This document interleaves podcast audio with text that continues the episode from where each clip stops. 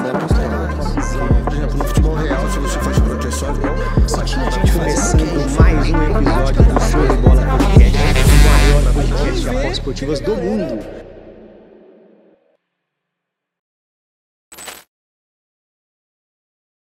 Fala galera, beleza? Tranquilidade? Edivan Cervantes na área, começando mais um novo episódio da terceira temporada do Show de Bola Podcast, o maior podcast apostas esportivas do mundo. E nada melhor do que começar né, esse início de terceira temporada com os caras que já são da casa, né? Os caras que já participaram da primeira, já participaram da segunda, da terceira, vão participar de todas as temporadas que nós tivemos aqui no Show de Bola. Meus irmãos, o Wellington e Douglas da Homebet. E o Leozão tá aqui também nos bastidores aqui acompanhando. Meus irmãos, obrigado mais uma vez. É muita satisfação. É, eu vou dizer igual o professor da Laca Chips, é uma honra inenarrável estar com vocês aqui. Muito obrigado pela vinda de vocês mais uma vez, viu? A gente que agradece. Sempre muito bom estar aqui no Show de Bola Podcast e principalmente rever meu amigo Edivan Cervantes, né? Então, vai ser muito legal estar batendo esse papo aqui, sempre trazendo, obviamente, não pode trazer o né? mesmo assunto, tem que trazer Exatamente. novidades pra galera e eu acho que a gente vai conseguir trazer alguma coisa nova hoje. Top demais. Obrigado, viu, Douglas? Verdade, muito bom estar aqui. Somos sempre muito bem recebidos. A resenha nos bastidores aqui é sempre muito boa, muitas risadas, né? muita troca. Então, prazerzaço estar aqui contigo, mestre. Top demais, top demais. Galera, antes de começar, quero fazer aqui um- uma polêmica. Os caras são botafoguenses, né? E nós, eu queria saber de vocês, qual é a sensação de estar sendo entrevistado pelo maior campeão brasileiro, né? Quem diz quem tem mais tem 12, Abel fica. O que, que aconteceu com o time de vocês? Inexplicável, né? É, só tem coisa que ano. acontece com o Botafogo, Ó, né? eu vi, eu vi um, um post na, na internet que fala assim: o outro lado da moeda, né? Na verdade, o Botafogo fez uma campanha histórica para não cair, né? Verdade. Então, um time que estava cotado ali para brigar lá embaixo, né? Começou um campeonato maluco e depois terminou um campeonato mais maluco ainda, né? É, Então, loucura foi. Deixou a gente sonhar um pouquinho e depois veio só o pesadelo. Mas vou te falar, eu sempre fui pé no chão. Desconfiado. É, eu sempre cheguei no escritório quando o Botafogo ganhava. Ah. Várias vezes cheguei no escritório, porque ganhou bastante, né? Ah. Até de forma inexplicável. E aí o Léo, e aí, campeão? Eu falei, não, é jogo a jogo. Ele ficava me instigando pra mim, Ah. pra mim poder falar alguma coisa. Não, já ganhamos e tal. Não, eu sempre falava, cara, é jogo a jogo, nada tá definido. E tem Prata coisas que só acontece com o Botafogo, né? Então. Mas enfim, eu acho que o emocional da equipe ali não estava preparada pelo pro momento que eles estavam vivendo e quando chegou na hora de realmente Vamos ver mesmo. ver, não, não aguentaram a pressão. Inclusive, eu acho que o Botafogo perde a cabeça contra o Palmeiras. Contra o Palmeiras? É, eu acho que foi ali a, o, o ponto de, de, de O queda. início da queda, né? Na minha visão, foi ali. Eu te- engraçado que teve um, um- Eu vi um vídeo de um cara que ele falou uma coisa que eu achei muito interessante. Ele falou assim: o Botafogo era sempre o time bonzinho. Né? Todo mundo gosta do Botafogo, é o Segundo time nosso amigo, é o nosso amigo, né? Todo mundo fala. Aí quando apareceu os caras lá falando, né? Que nós somos campeão, Pedro Certezas, né? O, o- o o Lucas Neto, o Felipe Neto, né? Falando.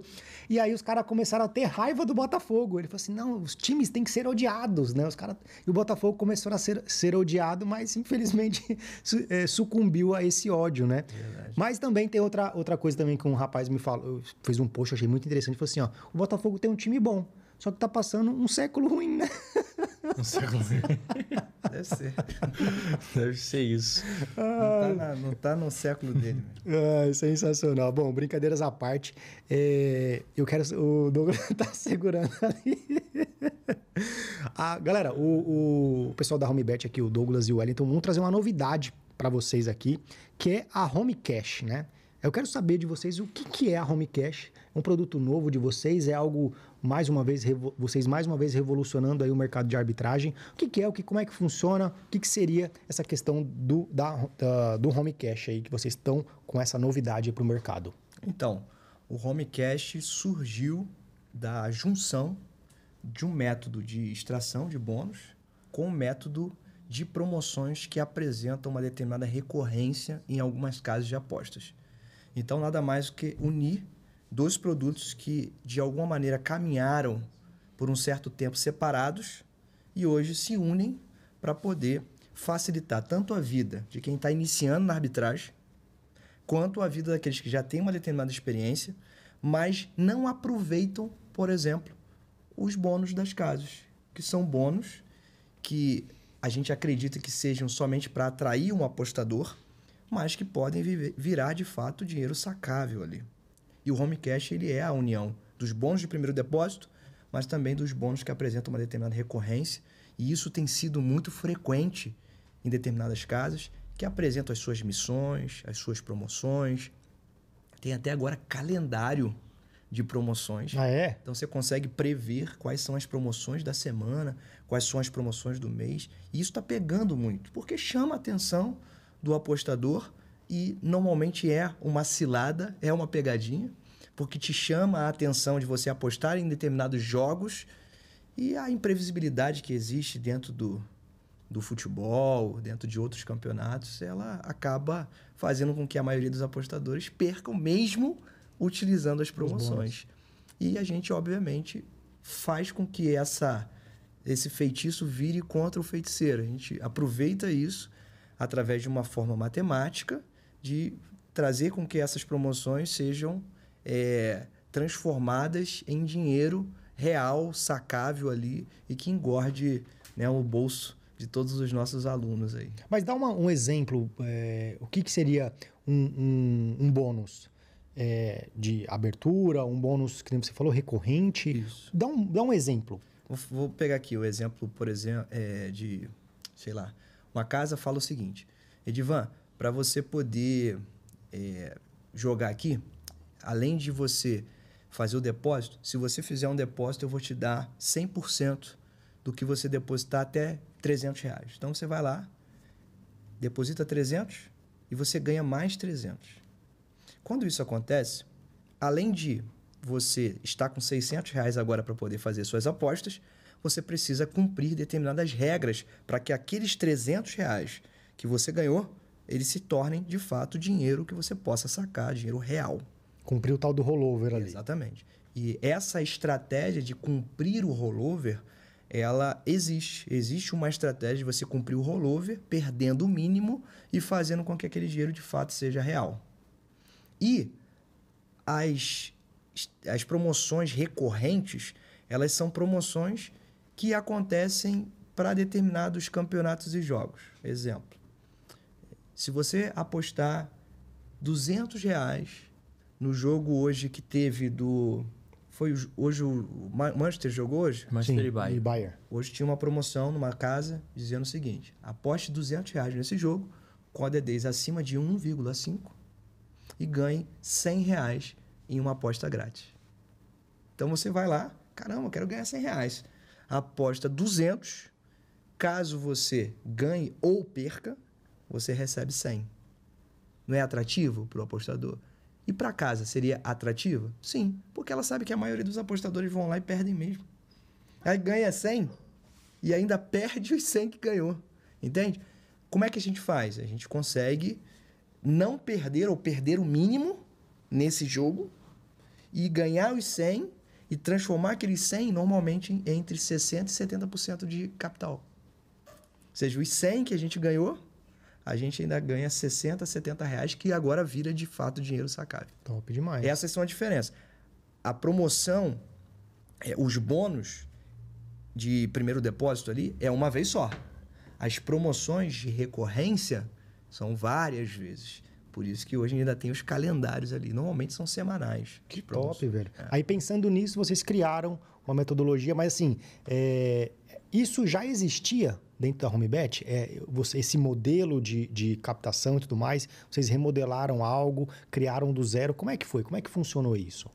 É, essa, essa pegada de trabalhar com bônus, ela já é mais recente, né? A gente tinha algumas estratégias e a gente pegou dentro de parcerias que a gente tinha e estratégias, a gente assumiu ali o volante, dizendo assim, E agora trouxemos toda a nossa carga de experiência. São cinco anos dentro do mercado ali, trabalhando com Suribet, com arbitragem. Então a gente pegou toda essa carga de experiência e implementamos um método, igual meu irmão falou, tem algumas casas que dão esses bônus, então a gente combina casas para girar esses rollovers ali através de estratégias. A gente tem ali quatro estratégias para fazer esse giro para fazer esse trabalho, cumprir esse rollover e com o mínimo de perda possível e conseguir deixar esse dinheiro sacável. Muito entendeu? top, muito Então, top. assim, é, eu acredito que nada é novo do zero, né? Você sempre vai pegando ali, Se modelando, vai né? se modelando. Então, assim, eu acredito que a gente pegou tudo aquilo que a gente já tinha de experiência e tudo que a gente avistou dentro do mercado, vimos algumas formas que estavam sendo feitas da maneira certa, algumas formas que estavam sendo da maneira errada e a gente aprimorou, modelou e transformamos hoje trans- transformamos um produto hoje que ficou filé ali, ficou Palmeiras, nível É. Palmeiras ali. E outra coisa também que, é, fazendo ali uma, uma- um parênteses, é, me surgiu essa dúvida que eu falei assim, pô, vou perguntar para os meninos da HomeBet. Que, que vocês acham, qual é a opinião de vocês sobre essa... Porque assim, vocês foram os, os pioneiros e, consequentemente, são os maiores dentro da arbitragem, é, nível mundial ali. Mas o que, que vocês hoje, em- hoje é, analisa, tem como, como base e tudo mais, o crescimento também de outras pessoas fazendo arbitragem. É, de maneira amadora, de maneira semi-amadora, de maneira profissional, de maneira semi-profissional. É, esse esse crescimento, é, ele é bom para vocês no, sim, no sentido de visibilidade para a HomeBet ou não? O que, que vocês pensam sobre isso? A gente fica feliz porque muitas das pessoas que hoje fazem arbitragem e têm os seus grupos, têm seus alunos, foram derivados do, que, do conhecimento que a gente eh, proporcionou, né? Eh, tem vários alunos que se destacam dentro do mercado hoje, fazem suas mentorias, têm seus grupos e foram os nossos alunos. A gente fica feliz porque eu acho que é- esse é o ciclo. Você precisa, se é algo muito bom que pode de fato impactar a vida das pessoas, precisa passar adiante, né? E tem mercado para todo mundo, mestre. Tem mercado para todos, cara. Qual é o grande desafio quando você tem um volume de pessoas muito grande dentro do mercado? O desafio é se destacar. Determinadas estratégias, elas acabam ficando mais difíceis e isso faz com que a gente saia da zona de conforto e precise buscar novas estratégias para poder se destacar. Eu costumo até dizer que tem determinadas estratégias que a gente até guarda para gente. Para quê? Para que não se popularize e, obviamente, a gente consiga, por mais tempo, ganhar dinheiro com aquela estratégia. Né? Mas, assim, na minha visão, existe mercado para todos. A gente fica feliz porque a gente foi participante desse processo de espalhamento dessa metodologia. Mas mais feliz ainda, Divan, porque a gente consegue ver vidas transformadas através do método, vidas que não tinham perspectiva e que se encontraram na arbitragem, que mudaram a sua vida através da arbitragem. E isso deixa a gente orgulhoso. Cara, eu faço parte disso. Por mais que não falem, por mais que não agradeçam, isso pra gente não importa. Mas a gente sabe que foi participante daquele processo. E isso a gente fica feliz. Né? Tem muita gente boa no mercado hoje. Tem gente que evoluiu determinadas coisas que a gente entregou. Tem gente que estagnou, mas que continua ganhando dinheiro. A gente recebe constantes declarações de gratidão ali. Então a gente fica feliz por isso. Eu me sinto realizado de ver o mercado como está hoje, o crescimento, as estratégias novas que surgem e a gente acaba também ganhando com isso. Porque... E é legal que a competição, vou colocar aí que o meu irmão falou, tira a gente também da zona de conforto, né? Quando, quando a gente olha lá para nossa base operacional, todos os dias a gente está criando coisas novas ali dentro. Então, talvez se não fosse essa competição toda, talvez a gente cairia numa zona de conforto em determinada operação enquanto ela está sendo rentável o suficiente ali e não evoluiria o tanto que a gente evoluiu hoje. Então, o que a gente era lá quando a gente começou, poxa, é 5, 1% do que a gente é hoje.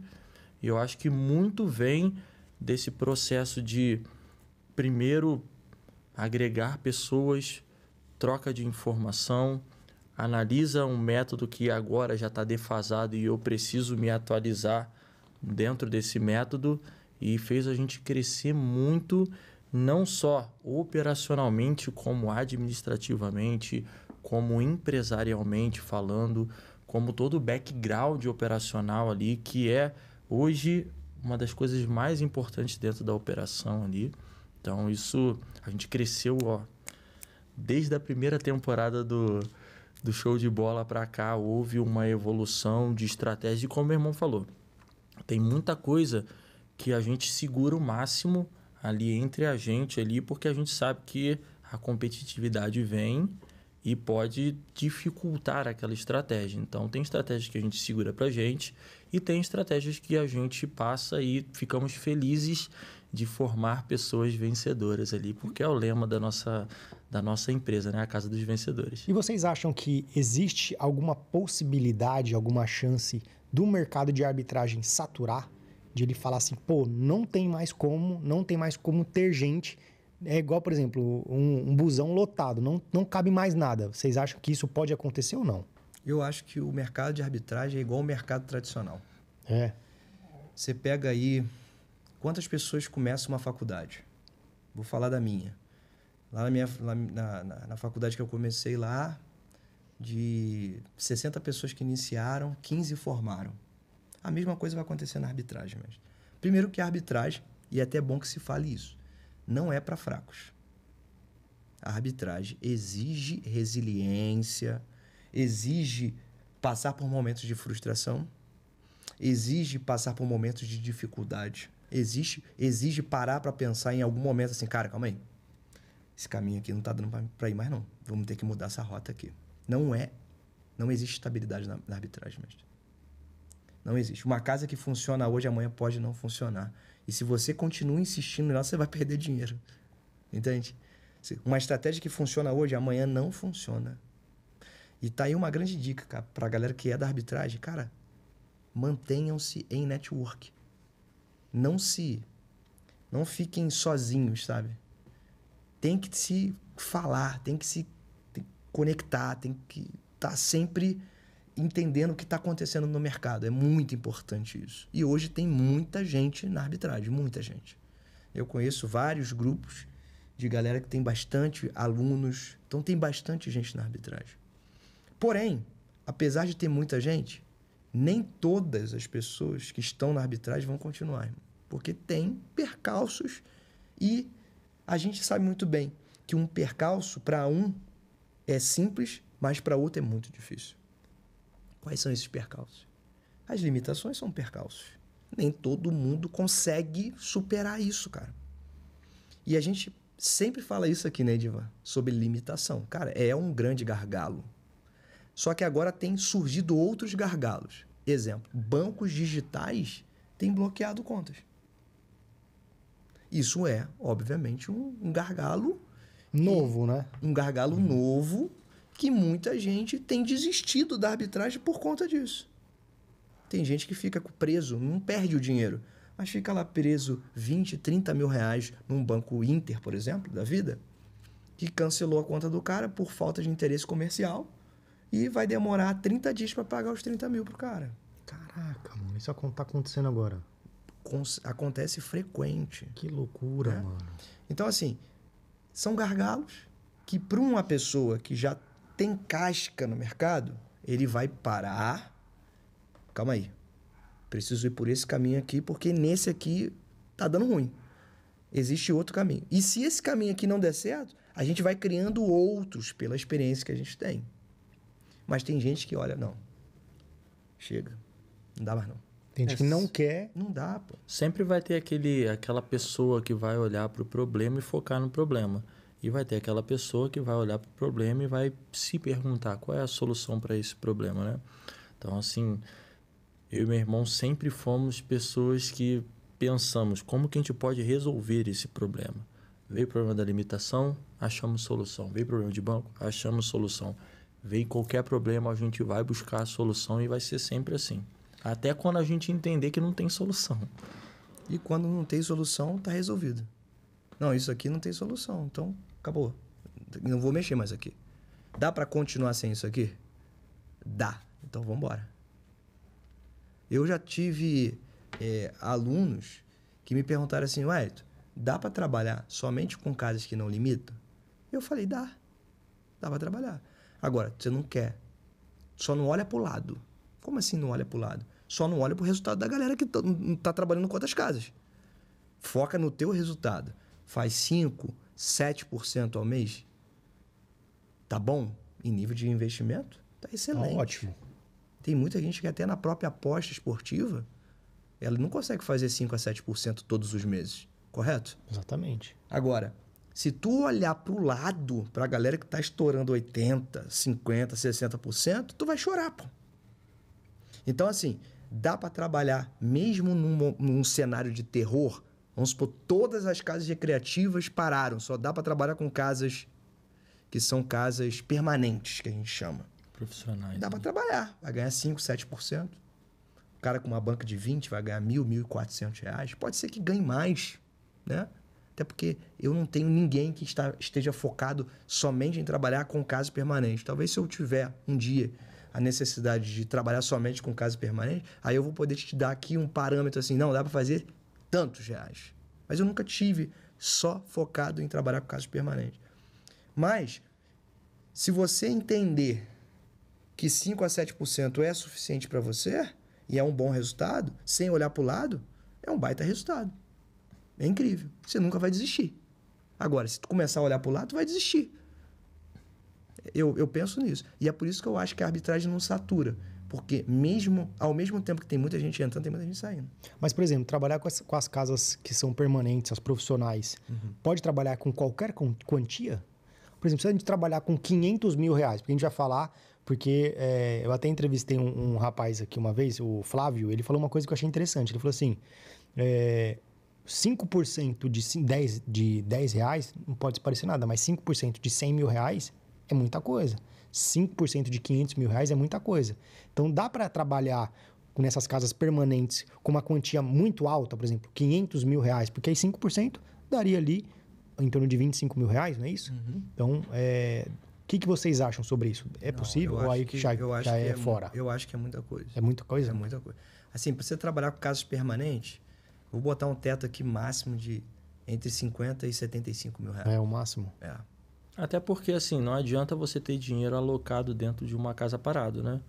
Hoje a gente, dentro do mercado, nem tem essa liquidez de 500 mil reais numa, numa operação, principalmente dentro do da onde a gente flutua ali, que são jogos nem de tanta expressão, então são jogos de menor expressão.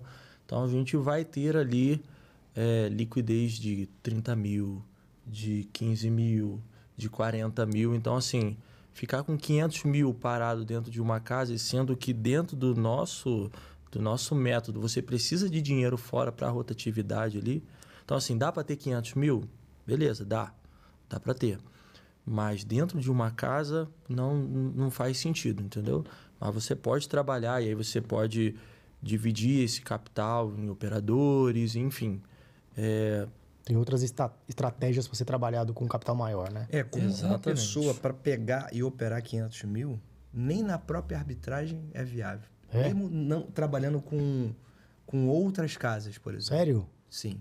Não consegue, não gasta. E a arbitragem, ela, o lema da arbitragem é gastar dinheiro. Quanto Sim. mais dinheiro você gasta, mais dinheiro você ganha. Eu tenho que colocar em jogo o máximo de capital possível. 500 mil não é valor que é possível uma pessoa colocar. Se você falar assim, ó, Wet, e as tuas operações lá? Tem 14 operadores lá. Eles operam mais de 500 mil? Operam. Consegue. Mas são vários operadores operando um capital menor. Uma pessoa, mesmo que seja várias casas, não consegue. Não consegue. Porque eu vou te explicar por quê. Você, numa, na casa X, você tem uma liquidez para aquele jogo. Você tem uma liquidez de 5 mil reais. Só que se eu tenho 14 operadores, cada um com uma liquidez de 5 mil, Aí eu tenho ali por volta de 60 mil reais de liquidez. Correto? 70 mil. 70 mil. 70 mil reais de liquidez. Então, assim, eu sozinho tenho 5 mil. Agora, junto com 14, eu tenho 70 mil. Aí eu consigo colocar 70 mil em jogo para fazer aquela aposta. Você entende como é que eu escalei? Ué, mas o que, que adiantaria eu ter 100 mil numa, numa casa se a minha liquidez é de 5 mil? É melhor eu ter 100 mil distribuído em vários operadores, porque aí eu sim consigo colocar quase que os 100 mil para ser jogado. Muito bom. E além disso, eu tenho mais olhos, mais mãos para pegar mais operações. Mais operações. E assim, é, é legal a gente falar desse tema arbitragem e quero puxar talvez para uma linha mais tangível, assim, que a arbitragem ela é uma filosofia de um método que pode, que pode ser distribuído em diversas metodologias ali. Então, quando a gente pensa em arbitragem, a gente pensa em operações protegidas e com, com a matemática ali. Então, assim, só para a galera não achar que a arbitragem só funciona com software. Então, assim, a gente tem a estratégia do software, que é a arbitragem ali para um jogo que vai acontecer daqui a algum tempo, que é o pré-live, uma estratégia. A gente tem a arbitragem com o jogo rolando, que é outra estratégia, em live ali. A gente tem a arbitragem que a gente utiliza o método de arbitragem para fazer o home cash. E ó, só legal aqui, só para a galera entender o seguinte, eu estou usando a arbitragem o tempo todo aqui dentro do home cash. Por exemplo, hoje, só hoje eu tive um, dois, três, quatro, cinco operações dentro do home cash. Todas essas operações me deram free bet.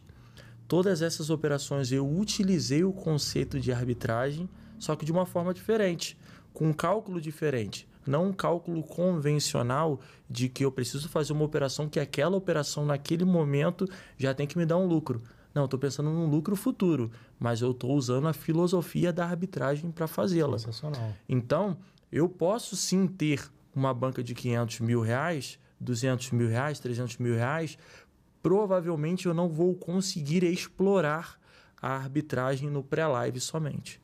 Eu não vou conseguir explorar a arbitragem somente no in-live, mas eu posso explorar o pré-live, posso explorar o in-live, posso explorar a extração do bônus de primeiro depósito, posso explorar as recorrências. E eu acho Uma que ramificação. esse... Exato. várias- E eu acho que esse é o segredo.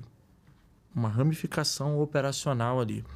E cara, quando a gente traz para essa estratégia que hoje flutua ali em 40%, às vezes chega a 50% do volume financeiro de resultado de lucro que a gente tem. Quanto? 40%. Caraca, mano. É Hoje, do coisa. lucro do nosso escritório, tá, tá dentro de extração, de, de utilizar, mais uma vez, a filosofia da arbitragem para aplicar ela em estratégias diferentes, entendeu? Loucura, mano. O home cash hoje, ele é, ele faz parte de 60% do resultado.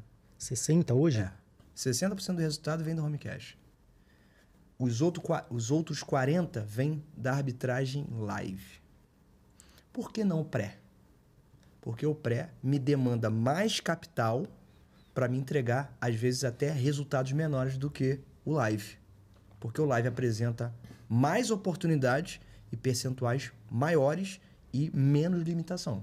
O que daria para fazer se a gente tivesse um capital maior ali para ser explorado. Porque a gente faz uma separação de casas, né? Então, eu tenho determinadas casas e a gente tá, a gente tem aí muitas casas dentro do Brasil que dá para ser exploradas, algumas que não dá para trazer, por exemplo, tem casas que é muito bom para você fazer a aposta ali, para você apostar, mas ela não é boa para você fazer a arbitragem. Tem essa separação. Então você separa ali. Tem as casas que é só para. Tem odds excelentes, mas quando você coloca num sistema de arbitragem, não vai dar certo. Tem casas que, se você colocar na arbitragem, não vai dar certo, mas se você fizer a recorrência dela, vai dar certo. Ela é boa para isso. Então a gente já hoje tem essa separação. Então, Tem casos que pré-live é excelente. excelente. Você mas- bota no live, não vai rolar. E não dão bônus. Então, assim, para você ver que é uma dinâmica aonde eu pego cada casa e coloco no seu quadradinho ali.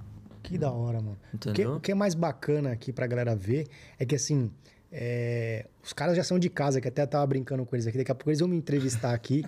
e toda vez tem um assunto novo dentro da arbitragem, né? É, vocês acham que, por exemplo, se, se não existisse o software para trabalhar a arbitragem, a arbitragem existiria? Já existiu sem software, né? É. Sim. Tem uma coisa bem legal que, que um cara fazia muito, querido de, de nós, Hum. Lucas Tilt. é. Ele fazia arbitragem. O que, que ele fazia? Ele chegava num cara e cantava o cara pra fazer. Ele conta isso. é. Cantaram, cantava o cara pra. Ó, eu duvido que o time tal vai, vai ganhar. Aí ele, pô, se ganhar eu pago X. Aí o cara, beleza, então tá apostado. Casava. Aí ele ia, chegava no outro cara e fazia a mesma coisa. Eu duvido que esse jogo vai dar mais de dois e meio gols. Aí o cara, não, eu acho que dá. Então casa tanto. Ele fazia arbitragem entre pessoas. Ia sem nas casas software e cobria. ia lá nas casas e cobria. Com a odd. Ó, eu aposto aqui, se, se der o time tal, te dou 100 reais. Aí a casa tava pagando mais, ele ia lá, apostava na casa e apostava com o cara aqui. Arbitragem, né? A arbitragem é muito antiga. Agora, é óbvio que o software facilita muito a vida. A gente iniciou na arbitragem, é, principalmente o live, é, olhando de fato as odds. Não, era, não tinha software. Olhando padrões. E a gente está até com uma nova estratégia agora que não tem software. Mas então, isso que eu ia Tem que perguntar. olhar. Isso que eu Tem ia que ficar perguntar. olhando, porque tem o mercado ele abre em determinado momento específico. E aí tu tem que olhar, ficar olhando, esperando. E é uma estratégia extremamente lucrativa. É. É, só que essa a gente guardou pra gente. É o, o ouro. Esse é o ouro. Mas, eu, mas aí, uma coisa que você falou que eu Mas achei interessante. E se acabar o software? Dá, dá pra fazer. Continua a Mais arbitragem? dificuldade. Principalmente o live ali É, o pré-live eu acho que acaba. acaba. O pré-live acaba. É, o pré-live é muito, é, é muito jogo para você olhar. Que, que vão acontecer, porque pensa, a janela de tempo de quantos jogos vão acontecer daqui a, de hoje, agora são 7h54 até amanhã, 7h54. Mas Janela mesmo de um um cara dia. que é viciado já no, no- nas casas, já sabe mais ou menos e não consegue, não vai não muito consegue. difícil, É. você vai pegar uma queda de uma casa e a subida de odd na outra.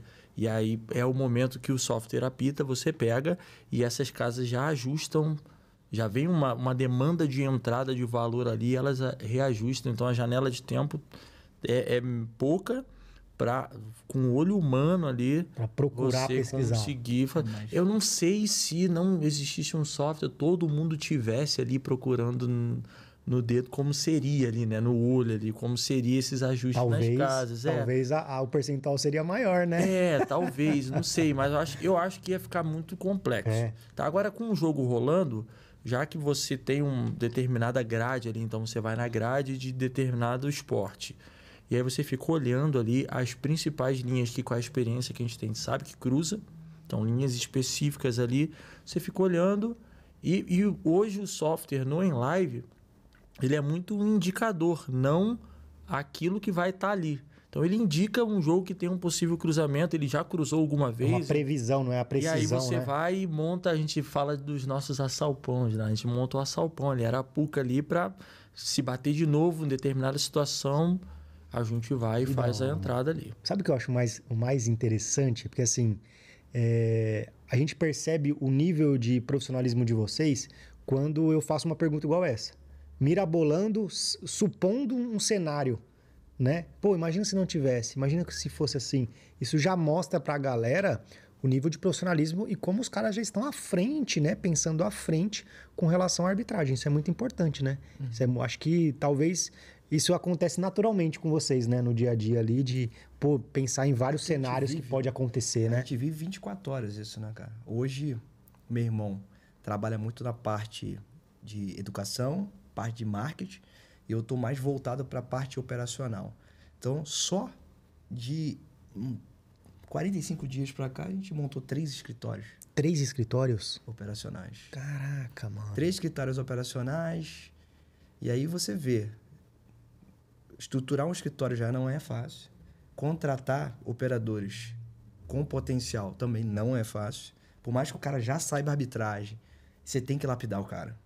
Porque ele vem com um monte de vício e normalmente. E isso é, é batata, cara. Normalmente vícios de operações menores. É. Operar pouco capital é completamente diferente de operar muito capital Eles vêm com medo? vem com, com ações que com pouco capital não impacta, mas com muito capital vai impactar. Ah, é? É. Então, assim, é, se você não lapidar esse cara, ele, esse cara consegue perder dinheiro, um cara que sempre foi lucrativo com uma banca de 10 mil reais. Não consegue ser lucrativo numa banca de 50, 60 mil. Caraca, mano. Por quê? Porque ele tem vícios que impactam muito pouco numa banca de 10 mil, mas que impactam muito numa banca de 50 mil. A stake é diferente, os tipos de mercado são diferentes, o nível de limitação é diferente, Nível de agilidade também, né? agilidade. Então, assim, é diferente. Tanto que a gente tem muita gente e alunos que quando começam com mil reais ali, é lindo. É um conto de fadas. Dobra, o cara dobra, triplica. triplica. Aí chega a 5, já começa a perceber que o pro- a, a proporção não é a mesma. Bateu 10, A já não é a é mesma. Bateu 20, tá desesperado. Ué, o que tá acontecendo? Tem uma coisa acontecendo. Eu, lá no começo, a minha Bet 365 durava seis meses. Tô com uns 20 mil agora, não dura uma semana. Por quê? Mudou o game, mudou a stake, mudou o volume de operações. Você tem mais dinheiro, você consegue volumar a quantidade de operações. Você tinha mil reais, você fazia uma operação por dia, fechou o computador e embora, filho. E, e olha Com o que é 20 legal. mil, tu já vai ter mais operações a ser feitas. Aí tu pega um cara de 10 mil. O cara de 10 mil, ele consegue um volume X de operações. Com 50 mil, já é 3, 4X. Diferente já a forma de operar. O modus operandi já é diferente. E aí o cara tem que ser lapidado. Tô, tô falando isso por conta de a complexidade de se montar uma estrutura operacional e a gente tem tentado se especializar nisso, que não é somente saber arbitrar, agora já passa por um processo de montar uma estrutura, de gerenciar pessoas, de lapidar pessoas para que elas possam produzir os mesmos resultados que nós, nas nossas próprias bancas operacionais, produzimos. Ou seja, tentar se duplicar em cada operador. A gente consegue, demanda um te- tempo até uma adaptação, mas alguns ali já estão sendo. Já são novos lapidados. Wellington e Douglas, né? E, e assim, é legal que você vê que esse processo de evolução ele foi se tornando necessário até para a gente oferecer um pouco mais de suporte para a nossa cartela de alunos ali. Então, tem alunos que ficam ansiosos porque, por exemplo, começaram com 5 mil e aí estavam fazendo pré-live, estava tudo muito bom. Começaram a crescer, juntar banca, ganhar dinheiro. A banca já está 10, 15, só o pré-live já não estava suprindo. Aí veio em live. Aí ele já foi ali, já começou 20, 30, 50. A gente tem histórias assim de crescentes e aí só o pré-live, eu em live já não estava dando mais conta. Aí agora veio e começou a fazer a extração. E aí vai crescendo a banca para manter o mesmo resultado. Às vezes a gente precisa incorporar novas operações para não é, esmagar tanto só de uma operação, entendeu? Manter proporção é o grande Desafio. É o maior desafio, vocês O maior acham? desafio do crescimento. Você ter 10 mil e dobrar uma banca de 10 mil, mole. Botar na mão desse cara, uma semana e dobra uma banca de 10 mil. Por quê? Porque já tem muita tranquilidade em fazer determinados stakes, vai fazer, já sabe quais são os jogos que ele pode fazer para voltar o dinheiro rápido, e aí você poder aumentar o volume de jogos numa mesma noite. Mas tu pega uma banca de 50 e dobrar uma banca de 50, dobrar uma banca de 100, começa a desesperar o cara. É. Porque ele começa a falar, pô, fazia 100%, agora com uma banca de 20 eu tô fazendo 50. Eu fazia 100%, com uma banca de 50 eu consigo fazer 30. Ué, o que tá acontecendo, mano? Porque eu não consigo manter proporções. Aí eu falo, tá faltando acrescentar operações. Você tem o pré? Faz o pré. Faz o live. Faz a recorrência. faz estação de bônus, faz a operação azarão, faz isso, faz aquilo, faz aquilo. Você precisa aumentar o volume de operações com, a- com esse mesmo capital. Aí você vai manter a proporção. Quando eu dou a consultoria lá, a gente abre algumas consultorias individuais lá, e aí eu monto um cronograma diário. E o cara fala assim, mas tá bom, eu não tô vendo aí o horário de dormir, comer. Ah, é? É, porque tem operações que funcionam melhor em determinado horário, É. outras que. Então você vai acordar, vai fazer essa operação, depois você vai fazer o administrativo, depois você vai fazer esse tipo de operação, depois essa, depois você vai fazer a- o em live, e aí duas horas da manhã você dorme e acorda quatro e meia. Aí, é óbvio, né? Ninguém vai conseguir ser essa máquina de trabalho, mas assim. Você vai, Nutricionista financeiro. é, você vai encaixando dentro daquilo que a sua rotina permite ali, aquilo que é mais interessante, entendeu? Aquilo que você vai conseguir é, Se performar e se adaptar. E o crescimento, ele, o crescimento na arbitragem é de fato a sua duplicação. Se eu tenho operações para rodar o dia inteiro e eu, pelo por ser um ser humano que tem uma limitação, não consigo rodar o dia todo, chegou a hora de ter uma pessoa do meu lado e escalar esse capital. Top demais, top demais. Pegou a visão? Sim. Por que, que a gente tem aberto escritórios operacionais? É a maneira que a gente tem agora de escalar. Eu já sei o meu limite de tempo e de capital. Agora, eu preciso me duplicar. Como é que eu me duplico? Novos Pessoas. operadores. Pessoas. Quais são os desafios da duplicação? Quais são os desafios do crescimento? Você tem que gerir pessoas. Pessoas são complexas. Você tem que lapidar pessoas. Você tem que criar uma estrutura blindada financeira, aonde você tenha um capital centralizado por uma pessoa de confiança. Você entende? Por que, que eu falo isso? Porque a gente já toma muito na cabeça tentando escalar e pessoas foram lá e meteram a mão no dinheiro mesmo. Caralho, mano. Então, a gente. Como é que resolve isso? Eu para e não, ah, não confio mais em ninguém. E aí eu, eu penso que isso é paradigma. Não, vamos criar uma estrutura de blindagem. Ninguém toca mais no capital. Eu tenho uma pessoa de confiança que abastece as contas, que faz ali o, o administrativo e ninguém toca. Vários setores, né? Exato. A, a, a operação maior, ela tem vários setores. Ela tem o setor de gerência, ela tem o setor financeiro, ela tem o setor de abertura de contas. Crescimento. Demanda crescimento. Muito bom. Show de bola. Pode finalizar. Não, e o home cash, assim, falando do home cash, o home cash é, assim, é a... Quando eu quero, pô, o resultado não tá bacana esse mês, mano. O que, que a gente pode fazer? Vamos escalar com o home cash. Dez últimos dias do mês, só home cash, galera. Foco home cash. Cara, escala muito fácil. É, o home cache, ele, ele um pouco diferente do software, da, da operação de software ali, ele é uma operação que tem um- uma escala um pouquinho mais previsível e fácil de se fazer. É. É, porque como você trabalha ali com promoções e, e as missões, então, por exemplo, aquela promoção tá me dando X. Um retorno, a matemática ali final dela ali tá me dando 70 reais se eu faço em uma conta. Então, como que eu escalo o home cash? Eu faço em mais contas. Então, eu vou ter 70 reais multiplicado pelo número de contas que eu consiga escalar ali, né? Então, o home cash ele consegue ainda nos dar uma escala um pouquinho mais previsível e mais crescente ali, Top entendeu? N- Não tem essa, essa barreira de limite, ó. Agora, pô, independente do que eu Não fizer, um eu não teto, tô, né? eu não tô conseguindo passar disso. Não, no Homecast, se você tiver ali um bom background ali de parcerias, de contas, família grande, enfim, você consegue encorpar a sua operação ao ponto de conseguir escalar de acordo com o nível de capacidade operacional que você tem, Top entendeu? demais. E assim, por exemplo, hoje, tava até querendo falar dele, tava esperando meu irmão terminar. A gente teve é, só no dia de hoje, ó, uma, duas, três, quatro, cinco operações em casas diferentes e em esportes diferentes.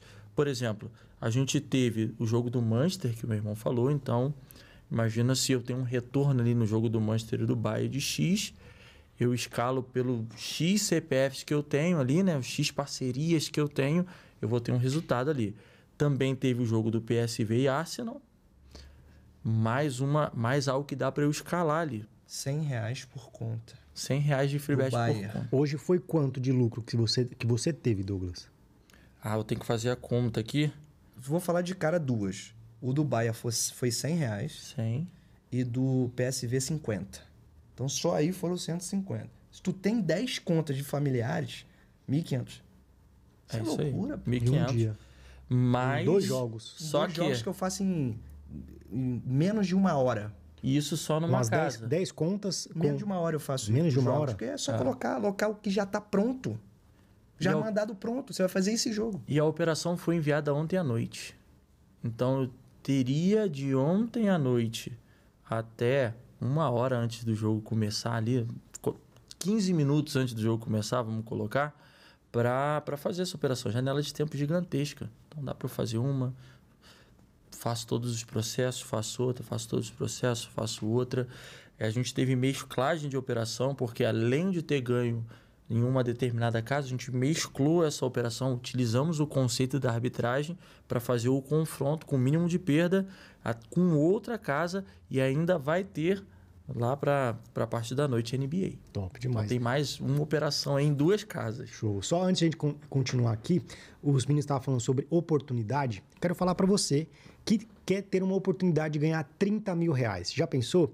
Você participar da A Grande Aposta. A Grande Aposta é o primeiro game show de apostas esportivas que nós estamos fazendo, eu juntamente com a minha parceira apostaganha.bet. Vamos dar 30 mil reais para você e o melhor ainda, você vai vir para São Paulo com tudo pago, hospedagem, transporte e também alimentação e vai estar aqui no palco, né, no estúdio na verdade, para a gente poder fazer as perguntas igual no show do milhão. Lembra lá do Silvio Santos? A mesma pegada, mas voltado somente para apostas. E você vai ter a oportunidade de ganhar 30 mil reais. Muito simples para você participar. Vai ficar um link aqui abaixo, você vai se cadastrar por esse link. É importante que você coloque todos os seus dados de maneira correta, porque quando nossa equipe for entrar em contato com você, conseguir te encontrar, não é verdade? Então você vai se cadastrar, vai fazer um depósito mínimo de 100 reais e vai fazer uma aposta mínima de 50 reais. Essa aposta pode ser green ou pode ser red, não tem problema. Fazendo isso, você já está apto para ser selecionado para participar da A Grande Aposta. Já imaginou você vir para São Paulo, uma das maiores metrópoles aí do mundo, e aí ter a oportunidade de ganhar 30 mil reais e colocar no bolso? Sensacional, né? Então vem com a gente na Melhor do Brasil, apostaganha.bet. Show de bola. Eu quero saber também de vocês que o que, que seria. é, Aqui, até o Leozão me deu um briefing aqui, que ele falou que é um método matemático de match bet, né? Match bet. E é possível obter lucro na conversão dos bônus. O que, que seria um- o, o match bet? É uma, uma- nomenclatura diferente, Foi um né? termo que eu criei. Você criou? Eu criei Ó, ali, eu a peguei, pouco- eu peguei um, misturei dois termos ali, né? É. Tem, já é conhecido match odd, Match né? odds, né? Então aí eu criei o match bet, que é uma estratégia ali que a gente dá para os nossos alunos ali de poder ter duplos greens ou triplos greens. Ah, é? Entendeu? Então a gente pega casas ali. Posso dar um. Vou dar um, vou dar um spoilerzinho? Bora. Você me permite, Léo? Beleza. a gente pega casas que tem nas suas pontas ali, porque eu tenho o resultado de um time, empate, o resultado do outro time, né? Então nas pontas ali, ambas as casas têm pagamento antecipado.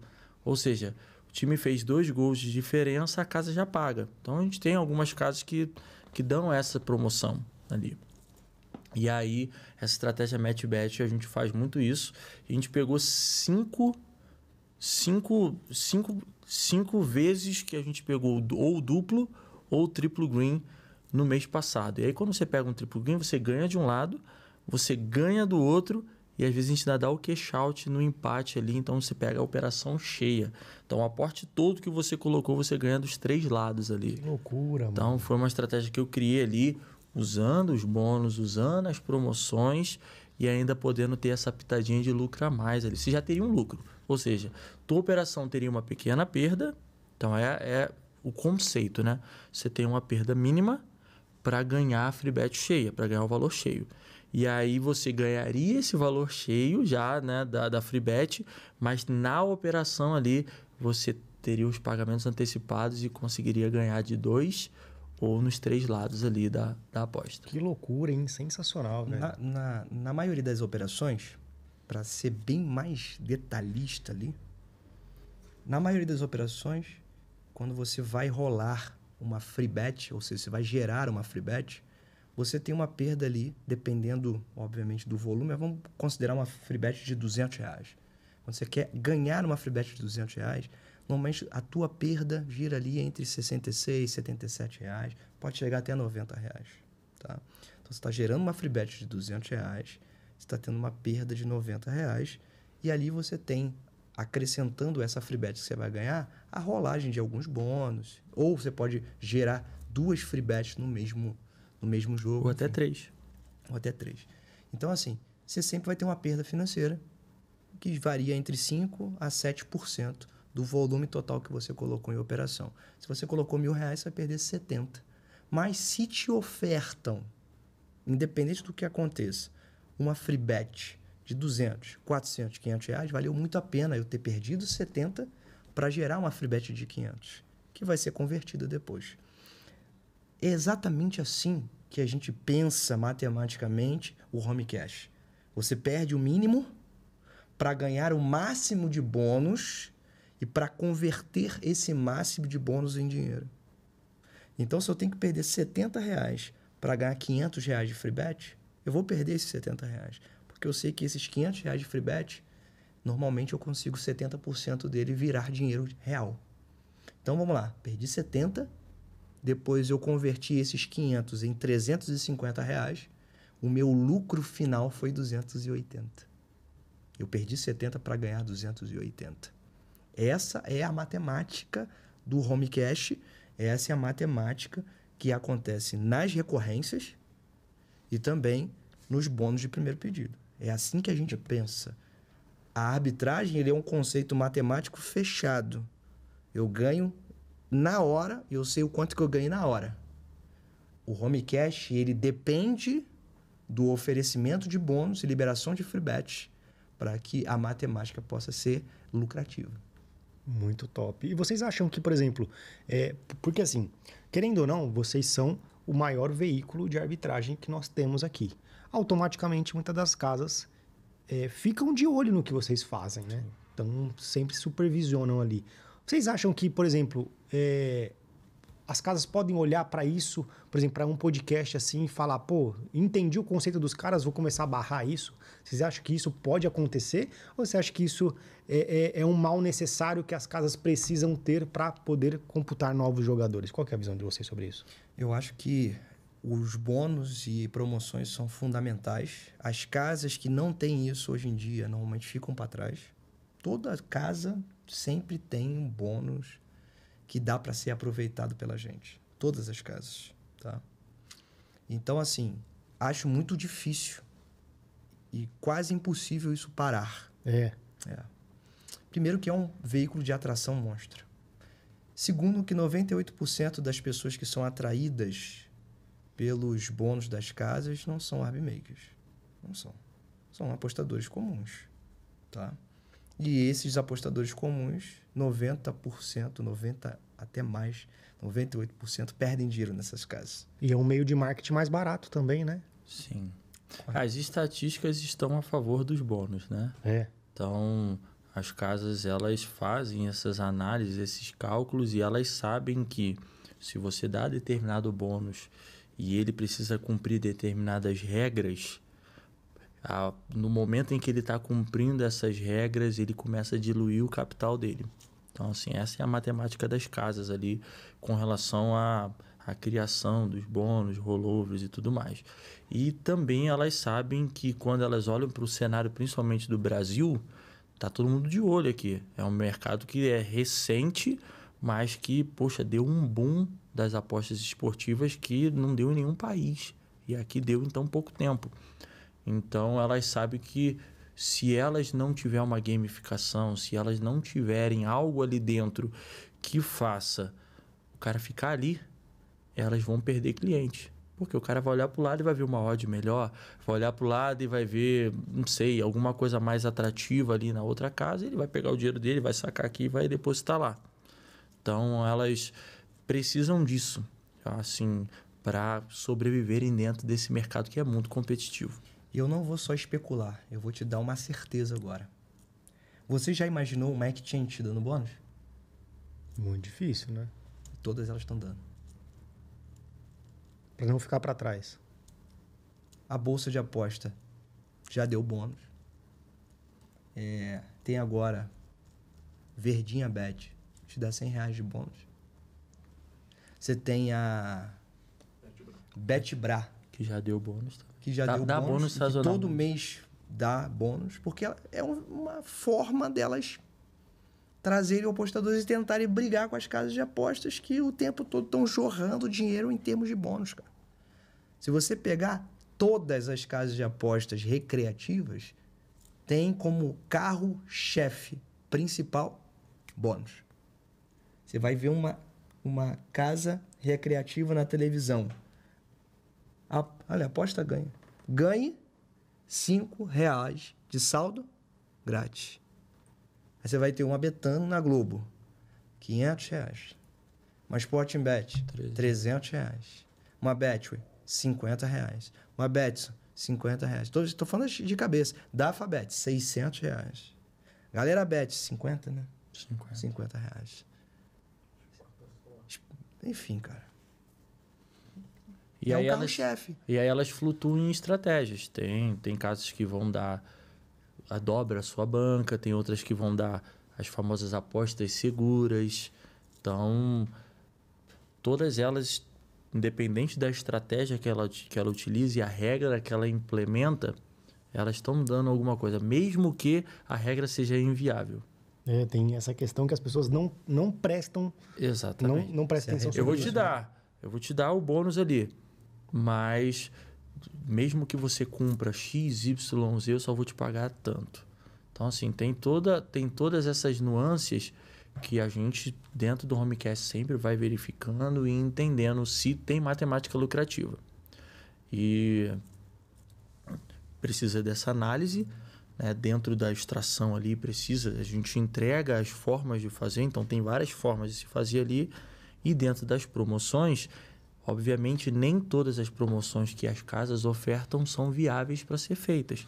Então a gente tem uma equipe ali, a gente tem uma pessoa que comanda essa equipe, que faz toda a estrutura operacional ali, monta a operação e fala: você vai entrar assim, fazer assim, você vai ganhar free bet, depois você vai pegar a free bet vai fazer assim e assado. Tudo isso dentro do home, do home cash. Tudo, dentro é do tudo Homecast. guiado, cara. Tudo guiado. É como se estivesse pegando na mão e até o valor para colocar na operação é colocado. cara, tu vai fazer exatamente isso aqui. Tu não vai inventar nada, mano. Tu vai botar tanto aqui, tanto aqui, tu vai perder tanto aqui, mas essa perda aqui vai ser suprida por conta disso, disso, disso. Na próxima operação, para girar isso aqui, tu vai girar isso aqui e já vai virar dinheiro, você pode sacar. Que loucura, mano. É. Mastigado, E mano. quanto que a pessoa precisa ter de dinheiro para poder iniciar no home cash? De saldo, né? Por exemplo, pô, quero iniciar, beleza, gostei, tô convencido. Quanto que eu preciso? Isso que é legal, ó. Quando a gente se trata de arbitragem, na sua essência, a gente pensa em para você ter valores, né, expressivos de resultado, você vai precisar ter um capital um pouquinho maior ali. O home cash ele é muito mais universal ali, porque as estratégias elas flutuam em, em torno de colocar 30 reais, 50, 100, aí você vai cobrir do outro lado, obviamente. Mas assim, dá para flutuar, você dá para iniciar tranquilamente com 500 reais. E aí você vai entender o nível de retorno que você vai ter da casa ali. Mas dá para iniciar até com 500 reais, até menos ali, só que aí vai precisar de um administrativo muito melhor ali. Porque, tipo assim, ó, por exemplo, a casa fala o seguinte: se você apostar 200 reais, eu te dou 100. Mas também tem a oportunidade de você apostar 50, ela te dá 25. Também tem a oportunidade de você. Ela tem um mínimo, aliás, o mínimo é 50. Você vai ganhar 25, que é 50%, até 200. Então, de 50 até 200, ela vai te dar a metade do valor ali. Então, se o cara tem um capital um pouquinho mais baixo, ele vai começar a galgar. E é o que a gente sempre fala ali dentro. Você tem um capital mais baixo, não deixa de fazer. Faz, cresce a banca para depois você trabalhar de forma mais escalável, você começar a tirar lucro ali. Então, seu primeiro objetivo, se hoje você não tem mil reais, dois mil reais, cinco mil reais para fazer, é parar a pensar, cara, quero ter isso? Quero. Então, beleza. Então, vou começar com o que eu tenho, Em determinado momento eu não vou tirar nada para mim. Vou trabalhar ali um, dois, três meses. Eu acho que nem precisa disso, tá? Para eu aumentar essa minha banca e a partir desse momento eu começo a tirar meu lucro. Só que eu aumentei a minha banca. Na verdade, eu já lucrei. Só que eu não tirei para gastar em nada. Eu só deixei dentro do meu negócio ali. Então, assim, quanto que precisa? O que você tem. Dá para se trabalhar. Você só precisa ter o dinheiro para fazer a operação e para cobrir ela. E depois ter o dinheiro para girar a freebet e cobrir também. Então, vamos trabalhar sempre dentro dessas margens do quanto que você tem de dinheiro. Tem gente que vai conseguir fazer os 200, tem gente que vai fazer só 50. E quantas casas precisam é necessário para trabalhar com home cash? Na verdade, não é o quantas casas é necessário. Duas casas já são necessárias para você trabalhar com home cash. A casa que está tendo a promoção e uma casa para cobrir. Já é necessário. Só que quanto mais casas você tem, mais promoções você consegue pegar. Porque às vezes a casa está dando uma promoção no jogo hoje que seis casas não estão dando mas a outra casa vai dar no, no dia seguinte e a outra casa tá ali. Às vezes, se você tiver duas casas que estão dando promoções para o mesmo jogo, você consegue confrontar elas. E aí você ganha mais. E, e é por isso que a gente sempre fala: o nosso, o nosso resultado, quando você tem uma conta e quando você tem duas, ou seja, pares ali, são totalmente, não são proporcionalmente crescentes da mesma forma, entendeu? Então, assim, tem estratégia que só dá para fazer com dois, com duas contas diferentes, ou seja, precisa ter eu e minha esposa para fazer, e tem estratégia que dá para fazer só na minha, então, assim, vai flutuando. Mas, assim, quanto mais casas você tiver que estão dentro do nosso método, que tem ali 10 casas, 8, tem, tem 8 casas ali e mais algumas só para cobertura ali.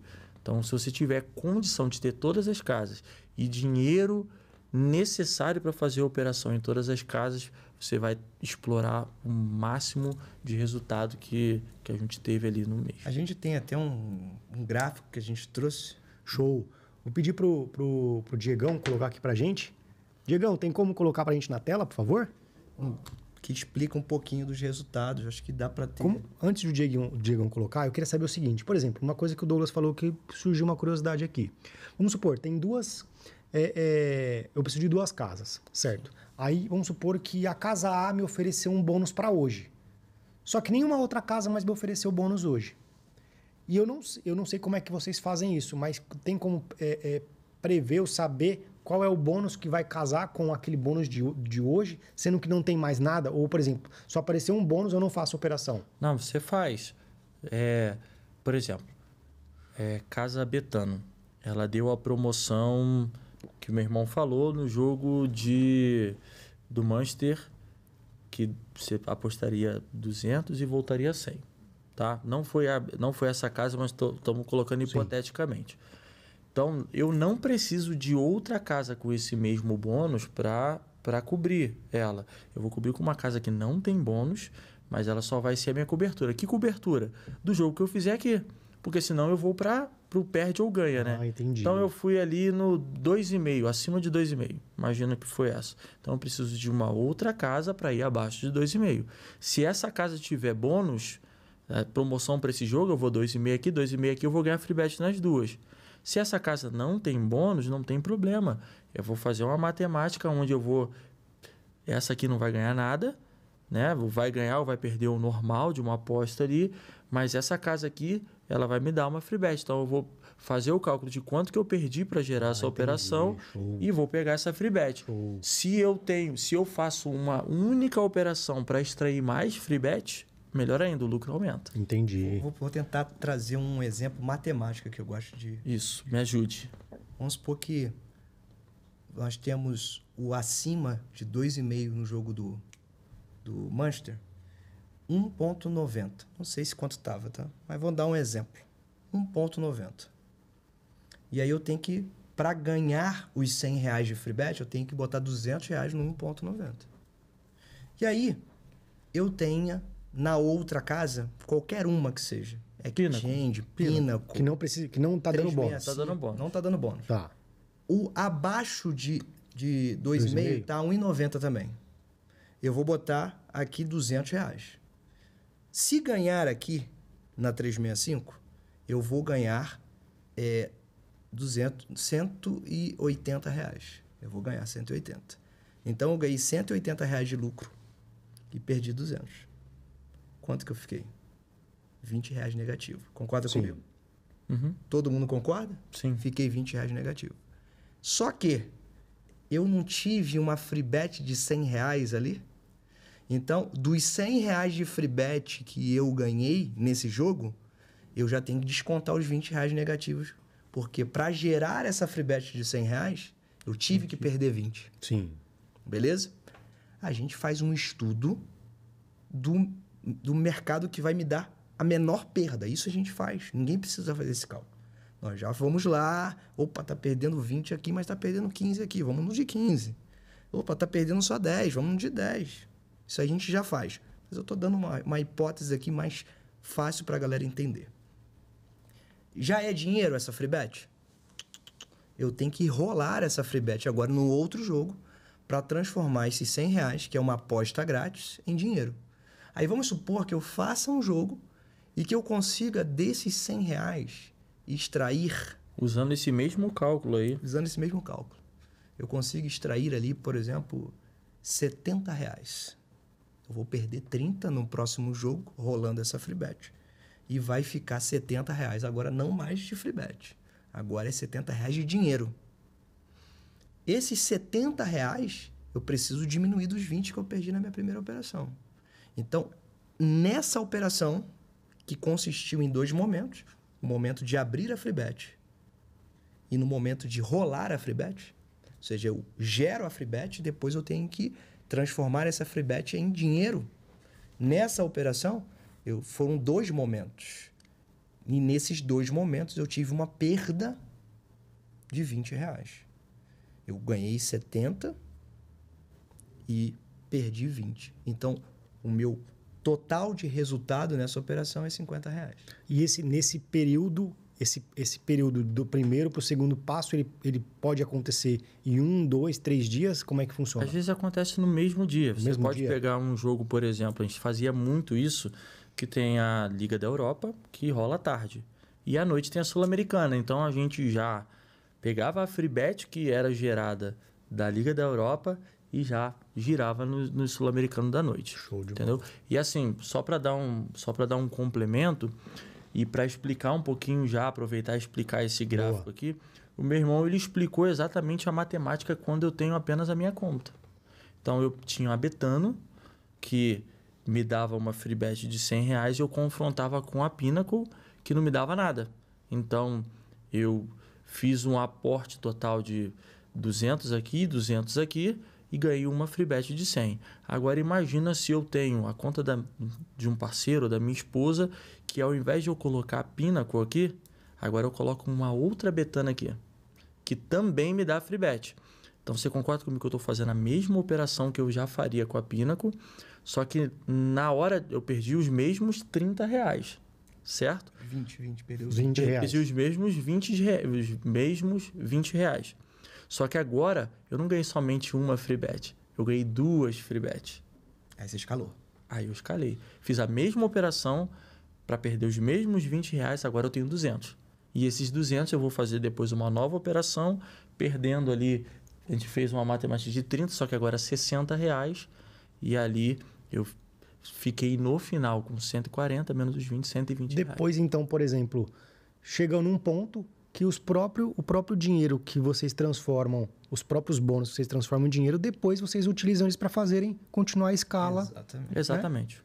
É por isso que. Explica pra gente ali como Se a gente pegar esse aqui. gráfico, você vai ver que tem altos e baixos. Home Cash, um CPF, né? CPF. Projeções de novembro. Isso. Isso aí tudo foi o que aconteceu em novembro. No mês de novembro. E isso não um é CPF. inventado, tá? Isso aí é no Bet Analytic. Então, todas as operações que nós fazemos no Home Cash e enviamos para os nossos alunos são colocadas no Bet Analytic. Tudo que isso aqui tá Foram documentado. 175 apostas, documentado. E todo mundo tem acesso, tá? Tá. Depois a gente É pode. muito importante deixar claro, tá, galera? Inclusive, quem não é aluno tem acesso às operações. Tem acesso que foram também. feitas. Tem. Isso. Tá? Aí você vê que foram 175 apostas. Aí a pergunta é, como que pode, no primeiro dia lá eu estar com 1.155 reais e no segundo eu estou com mil? Por quê? Provavelmente no primeiro dia foram geradas free bets e essas free bets, elas foram Não no teve- dia diluídas. Entendi. E aí depois dilui, dilui, aí foi para 944, depois subiu para 1299 e assim foi, ó. Essa oscilação, porque são as free bets sendo geradas ali. Caraca, é verdade, né? No começo ali teve uma oscilação. Isso. Aquilo ali é. Aí você vê que de 944 foi para 1.300. Provavelmente no 944 ali foram vários jogos que foram feitos com perdas e todas essas perdas geraram uma free bet que levaram a banca para 1.300 reais. Considerando essa banca aí de reais. A gente está falando de uma banca que iniciou com mil reais.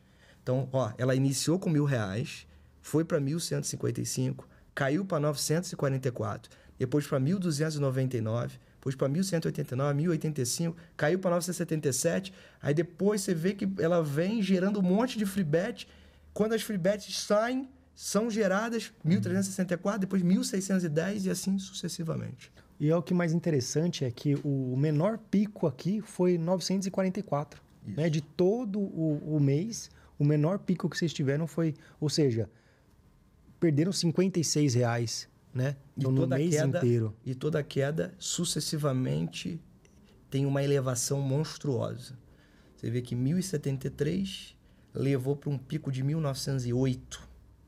Depois caiu para 1788, levou para um pico de 2080.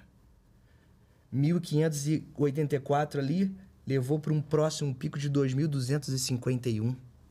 Então toda a queda, que é o momento de gerar as free bets, que gera uma perda, eleva para uma próxima oscilação brusca de cima. Tanto que essa banca aí, inacreditavelmente, gerou um- uma progressão de 112% De do capital num mês. E, e a gente percebe que a gente teve uma, uma elevação ali de 2.251, depois a gente caiu para 2028, certo? A gente finalizou o mês com 2028 ali.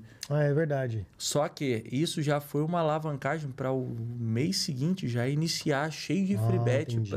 Para vir. Então fechou o mês no dia 30 ali, 31. E aí no dia 1, provavelmente, vocês começaram lá no talo por já causa dessa. com, com várias operações. Eu, eu, Entendi. eu lembro que no primeiro, primeiro dia a gente fez cerca de, com um CPF, só no primeiro dia, 300 e poucos reais, com as free bets que a gente tinha gerado dessa queda ali de 2.551. Até, foi até um pouquinho menos. Depois do 2028, no dia seguinte, a gente girou mais algumas para É que perder. 2028 nem foi o último dia. O último dia foi 2129. Ele deve ter sido o penúltimo dia. Depois ele tem uma elevação Não tem uma elevação. A nível de gráfico não apareceu, mas esse mês fechou com com mil reais. Eu levei minha banca para 2.129 com apenas É. um único CPF. 175 apostas. 175 apostas, um- uma progressão de 112%. Mas essas 175 apostas conta os dois passos que vocês fazem? Sim, conta. Entendi. E Muito conta, e conta, por exemplo, uma aposta é como se fosse o time 1. A segunda aposta é o confronto dela. Então, numa operação eu tive duas apostas. Ah, então, todas entendi. elas são catalogadas ali. Entendi. Tanto a, a entrada quanto a proteção. Então, nós não tivemos 175 operações. Apostas únicas, né? Foram Exatamente. Combinadas. Combinadas em duplas ou triplas. Entendi. Show de Entendeu? bola. Sensacional. E aí talvez alguém pergunte, "Ah, mas o que que é aquele ROI? É porque o ROI é a quantidade de operações que teve positiva. né? Então, finalizamos com oito operações positivas. Por que só oito? Porque a maioria das operações para abrir free bet são operações negativas. Correto? Sim. E as operações que são operações para gerar a free bet são operações positivas. Então, no final, as 175 apostas né, gerou um ROI de 8. Oito apostas das 175 finalizaram ali positivas. Oito apostas. Então, tive é, por volta ali de 183 apostas negativas e 91 apostas positivas. Aí me gerou um ROI de, de 7,91%. Top demais. Vamos pro segundo gráfico agora, por favor? E, e isso que é legal, ó.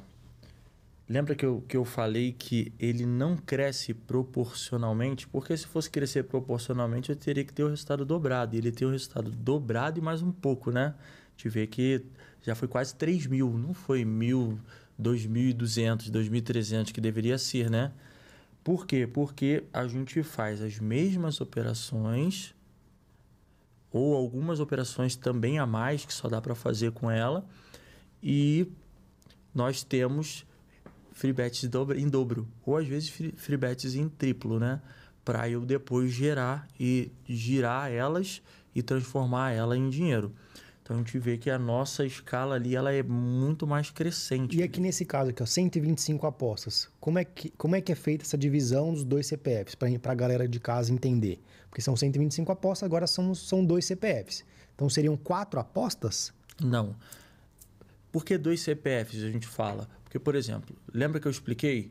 A gente teve uma operação na Betano, onde eu coloquei a Betano de um lado e a Pinnacle do outro. Sim. Pinnacle não me dava promoção. Não, não me dava nenhuma. Quando eu tenho dois CPFs, eu faço a mesma operação, só que agora eu não uso uma betana e uma Pinnacle, eu uso duas betanas. Então eu combino agora, combino gerações de free bets. Então eu coloco a betano de um lado acima de 2,5, 1,90. E coloco outra betano do outro lado abaixo de 2,5. Então eu usei dois CPFs diferentes para fazer a mesma operação, só que agora eu ganho duas free bets dos dois lados ali. Show. E aqui também a mesma coisa. Iniciaram com mil reais e Exato. ali já um crescimento já bem maior, né? Obviamente, né? Quase mais que o dobro do que com um CPF. É, né? ó, a gente te... e é legal falar disso. A gente teve operações, só para você ter noção, que o lucro final era tipo cinco reais no CPF. Fiz uma operação, perdi, ganhei, no final era cinco, cinco reais.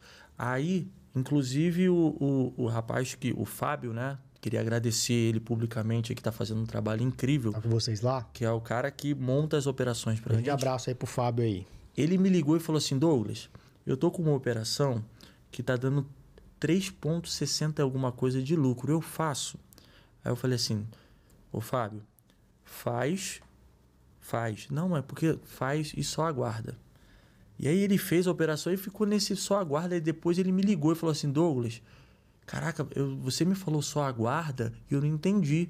Um aluno entrou em contato comigo e falou assim: caraca, essa operação aí me rendeu, se eu não me engano, foi cento e poucos reais. Aí ele, por quê? Porque eu girei vinte e poucos CPFs. Então, assim, vai o poder da escala, né? Talvez para fazer em um CPF, três reais não era legal, mas o cara tinha vinte e poucos CPFs. E isso acontece muito. Tem gente que vive desse negócio e vive melhor do que médico, irmão. Só com home cash. Tô falando um papo de fazer 20, 25 mil reais, porque o cara escalou. Se o cara tem, por exemplo, 2.777,65 foi universal, ou seja, todos os alunos conseguiram fazer isso com dois CPFs. Agora, se o cara tem 10, eu multiplico por duplas, né? Então, eu multiplico isso por 5.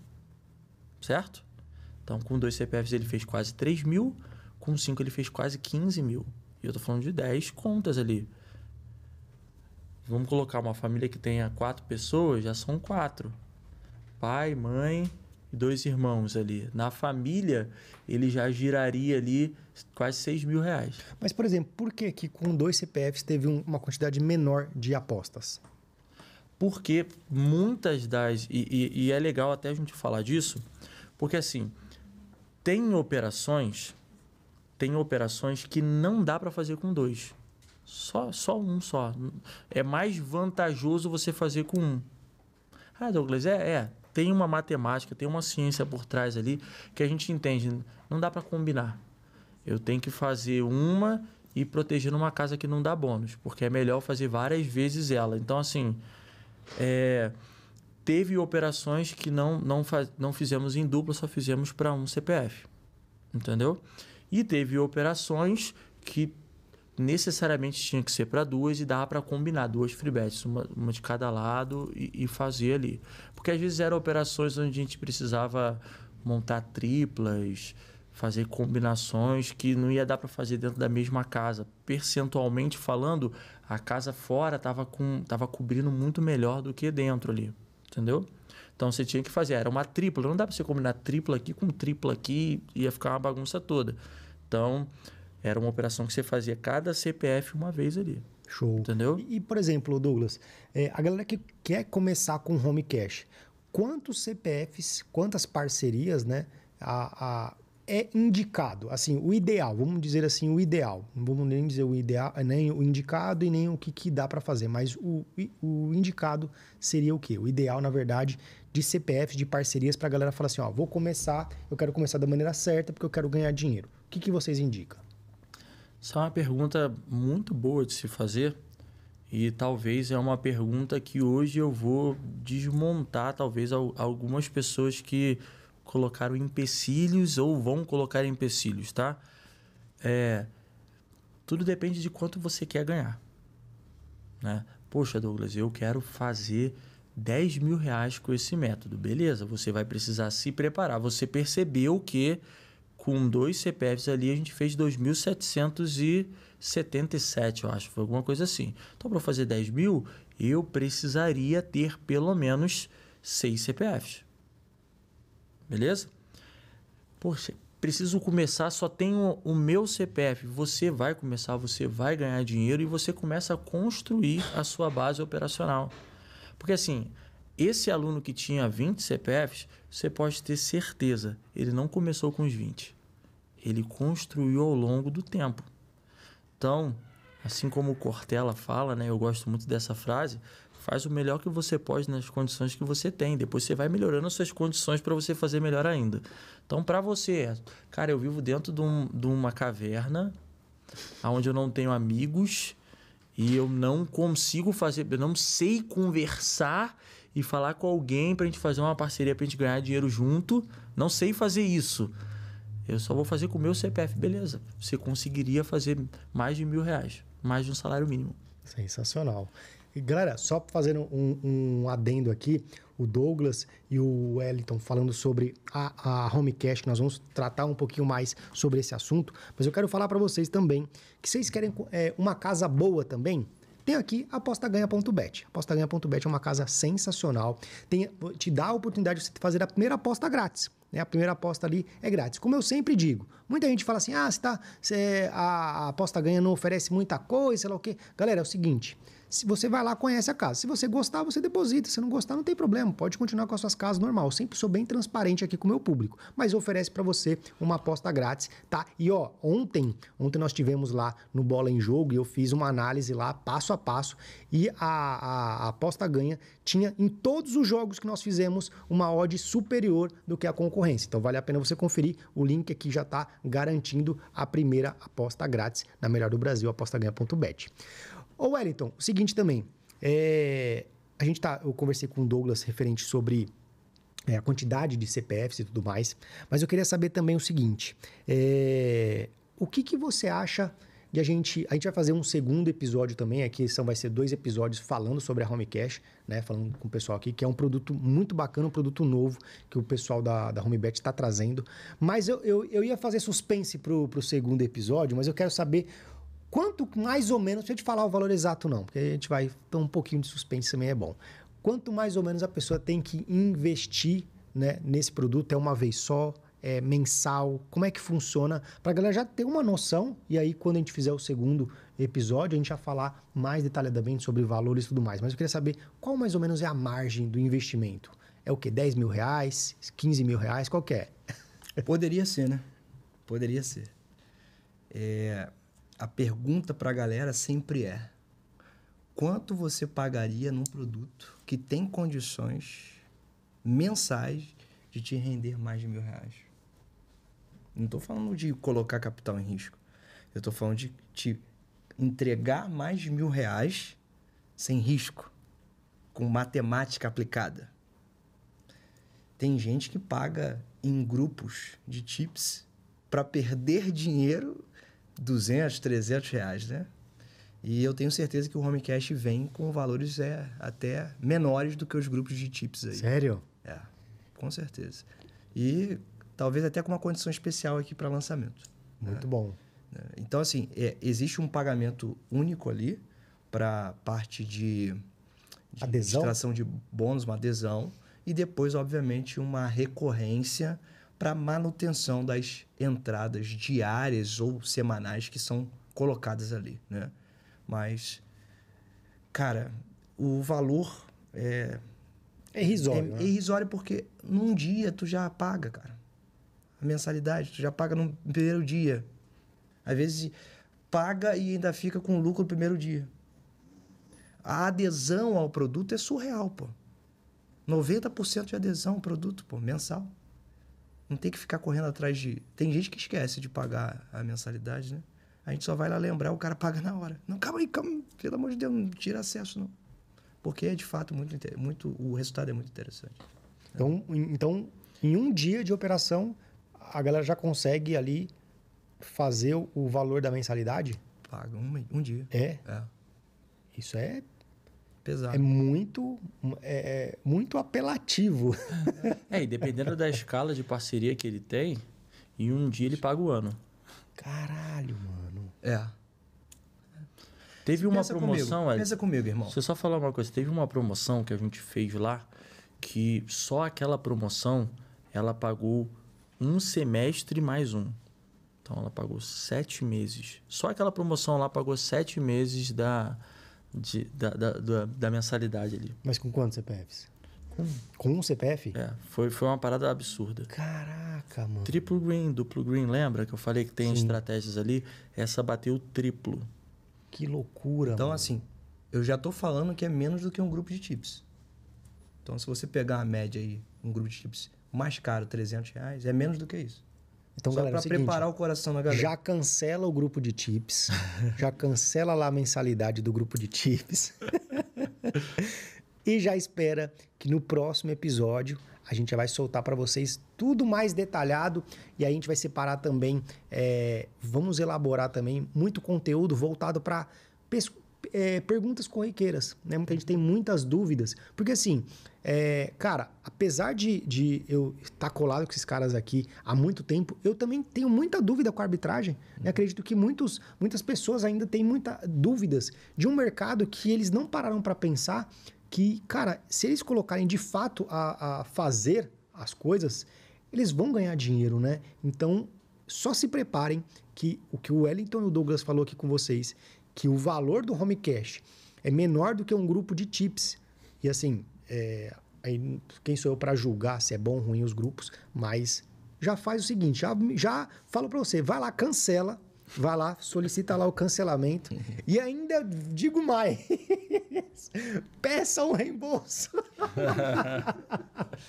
e aí peça e faz o cancelamento e aguarde que amanhã nós vamos falar e vamos falar dos valores e também vamos tirar todas as dúvidas de vocês com relação ao home cash. Mas é isso, né, né Wellington? Porque assim, é, a arbitragem, apesar de, de ser, a- ser um, um mercado já consolidado, né? Inclusive, nós já até falamos isso em, em outras, em outras oportunidades, que pessoas de, de altíssimo nível de, de influenciadores, né? Pessoas sérias, o próprio Thiago Negro falando sobre a arbitragem, é, muita gente tem, tem dúvidas. E é muito bacana é, é- é essa, essa conversa nossa sempre está se renovando, se reciclando, porque sempre vai chegar gente nova. Pô, o que é arbitragem? O que é isso tudo mais? Então, esse, esse, esse, esse bate-papo, essa conversa, ela, ela não é nem. é- é- ela é necessária. Ela, ela é, um, é algo muito necessário para que a comunidade possa enxergar e conhecer ainda mais esse mercado que vocês têm colocado num- na, ma- das maiores prateleiras aí dentro do cenário de aposta. Então, acho que, que é isso, né? a gente falar sobre, sobre, a, sobre a arbitragem, na verdade. É, É, importante tem e é uma gente- honra pra gente, né, mestre? É importante, é uma honra você abrir esse canal de comunicação, que é um canal gigante dentro do mercado de apostas, e a gente trazer essa nova solução. Porque assim, eu não, não acho, não acho que tem que só fazer arbitragem. Arbitragem é a coisa melhor do mundo ali. Eu, eu não vou para esse viés. Eu acho que a arbitragem é um método para você inserir. Se o seu método está dando certo, se você faz aposta, se você faz punter, se você faz under e over, escanteio, se dá, se dá certo, beleza, continua com ele. E insere um novo método que eu sei que dá certo. Previsibilidade, você saber quanto que você vai ganhar antes da partida começar é algo a mais para você agregar dentro do seu operacional e eu acho que quanto você agregar algo que vai te trazer lucro, que vai te trazer retorno financeiro, não é nada ruim, né? E o Wellington sempre fala uma coisa, se for para começar nas apostas esportivas, comece pela arbitragem, né? Uma coisa que ele sempre fala. É porque a arbitragem ela não te exige tanto tanta tanto mental, né? Tanta é, você tem que ter um gerenciamento ali, principalmente nas apostas, o gerenciamento ali psicológico você não apostar mais do que você deveria. Então, controle emocional você tem que ter com apostas esportivas, coisa que na arbitragem não exige. Você não tem controle para entender que um mais um é igual a dois, você não precisa disso. Você não torce para nada. Você já sabe quanto que você vai dar. Vai ganhar aqui ou vai ganhar aqui. Se ganhar aqui, eu ganho tanto. Se ganhar aqui, eu ganho tanto. E tá tudo certo. Não tem né, vibração. Por isso que talvez a, grande maioria das casas não goste da arbitragem, porque o que leva o, o cara a perder dinheiro é a emoção. É o cara ganhar 100, depois ele botar mais 100 e vai colocando até que um dia a casa. Cria confiança É, um ali. dos slogans de casa de aposta é isso, né? Aposte com a emoção, né? Uhum. Os jogos, por exemplo, que tem hoje, que lidam muito com a emoção, e eu não estou aqui para questionar se funciona, se não funciona, se é, é isso e aquilo. Eu não gosto desse. Eu não gosto de ir pelo viés de. de É bom, de ruim. ficar criticando ninguém. Eu não sou desse, desse naipe. Eu acho que eu, no, eu acho que nos programas que a gente gravou aqui, eu- talvez eu não tenha feito nenhuma crítica a ninguém específico assim. Eu só acho que é, a maioria dos jogos, do Tigrinho, da roleta, dos slots, né? Eles lidam justamente com, esse, com essa parte emocional do jogador. Ele vai deixando o cara ganhar, e aí o cara não para, e sempre tem aquele aquela lembrança de que ganhou, e se ganhou uma vez, pode ganhar mais. E aí o cara vai, ganha, chegou a 900, ganhou 5 mil. Opa! Não, vou botar 5 aqui, que vou ganhar 25. Eu vou botar 25 e vou ganhar 100. E assim vai, até o momento de repelar o dinheiro todo. Já saíram 17 pretos, agora vai sair um vermelho. É. Não tem como não sair um vermelho. E é justamente essa, essa lembrança de que um dia ganhou que vai fazendo o cara colocar mais, colocar mais, colocar mais. E aí vai me lidando com vários neurotransmissores ali, cerebrais, que vai levando a dependência, o vício, a emoção. Tudo isso gera a, a combinação perfeita que uma casa de aposta adora, que é levar o cara à sensação de que ele vai ganhar. E essa sensação de que vai ganhar, quando o cara se dá conta, caramba, perdi 20, perdi 30 mil, perdi meu salário inteiro, perdi a luz, perdi o aluguel. Você deve ter vários relatos de pessoas que fizeram isso, cara. Mas o que, que levou ele a essa sensação? Foi aquela expectativa, a esperança de um pouquinho do que ele ganhou em determinado momento ali no jogo. Ele quer justamente relembrar, revisitar aquele momento. Só que aquele momento não chega. Não vai chegar. E é legal você falar E na isso. arbitragem a gente não precisa de. de- Você não cria essa, esse, essa, esse, esse ambiente. né? Já pensou se desse para fazer arbitragem nos slots? E, e é, e é interessante falar isso, porque quando a gente fala começar na arbitragem, é porque a gente sabe que você, um trader já experiente, não iria fazer isso. Por quê? Porque você já passou, você já sabe como que funciona, você já tem suas stakes fixas, enfim. Você já tem a experiência e a maturidade de lidar com o seu psicológico. O cara que está começando ali, ele ainda não tem essa maturidade. Então começa por algo que não necessite disso e vai trabalhando ao longo do tempo essa maturidade para você ir para o viés de apostas de fato. Entendeu? Eu vou contar uma história aqui pra ti. Eu já contei muita história aqui de pessoas, né? Eu sempre contei histórias felizes, mas hoje eu vou fazer a questão de contar uma história triste. Sexta-feira, eu recebi uma ligação de um pai de família, mano. Meu aluno. Não vou falar o nome. Quando, eu, quando a história é feliz, eu até falo o nome. Quando é triste, não, não vale a pena. Mas pode ser que alguém se identifique com essa história. O aluno me ligou, pai de família, cara muito gente fina, militar. Me ligou e falou, ué, tô, não sei o que fazer, cara. Eu falei, o que, que houve, cara? Tu tava arrebentando na arbitragem, aconteceu alguma coisa? Cara, eu peguei um método aí, cara. Um método de coisa rara. Peguei um método de coisa rara aí. Entendeu? Coisa rara. E, mano, não tive controle emocional, irmão. Coloquei mil, perdi. Depois eu coloquei mais dois, eu tinha certeza, perdi. Cara, o Elton, eu juntei. Cara, ele tava chorando, Ivan, chorando. Cara, tudo que eu juntei na arbitragem, irmão, eu perdi. Caraca. Eu tava bem, irmão. Tava com a banca maneira. E aí eu queria escalar, eu queria mais resultado, eu queria algo mais rápido. E aí eu me senti confiante, peguei, estudei o método, me senti confiante, mas eu não tava preparado psicologicamente, eu perdi tudo. Que louco. E eu tô te ligando, irmão, porque eu quero desistir. Quanto que era, ele falou? Ele perdeu 20 mil, mestre. Perdeu 20 mil. Tinha seis meses de arbitragem. Começou com a banquinha de 5 mil reais. Tinha chegado a 25 mil, perdeu 20. Tá, tinha 5 mil lá. Os 5 que ele começou, ele tinha lá. Ele perdeu 20, mais 20 em 5 dias, irmão. Porque ele demorou seis meses, ele perdeu em cinco dias. Aí eu, irmão, tu não vai desistir, não. Só que tu tem, tem um cara que tu tem acesso, que é o teu mentor hoje. Só que sabe qual é o problema de vocês? Quando vocês vão fazer merda, vocês não ligam pro mentor. pra- tipo assim, o que, que você acha? Eu faço ou não faço? Como é que eu faço? Porque tudo que você tá passando, eu já passei. E se eu não passei na pele, eu passei pelas experiências de outras pessoas. Indiretamente. Cara, aí eu, sabe quando você desliga o telefone, ele continua, tá? Já já tá recuperando, Nem lembra mais. nem lembra mais. Mas assim, já tem um, um tempo já que ele tá recuperando e tal, já tá. Mas sabe quando tu, tu desliga o telefone e tu fala, caramba, irmão, que pena desse cara, mano.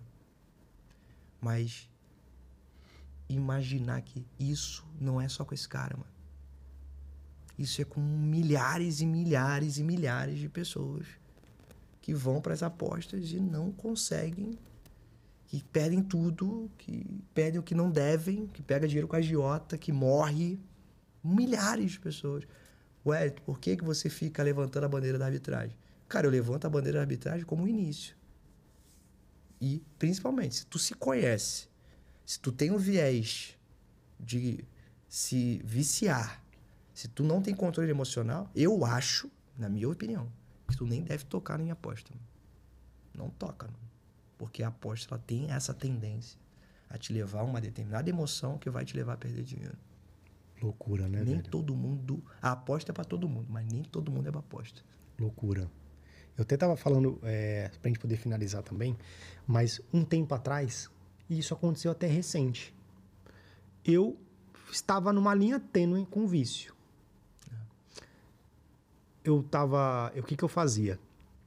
É, eu, deixa, eu tenho duas contas, contas bancárias, uma, uma a normal, a, a primeira conta primária e uma conta secular, que eu utilizo aquela conta para poder, por exemplo, deixo um saldo ali para eu poder colocar um, um saldo na, numa conta, né, para eu poder fazer as minhas apostas e tudo mais.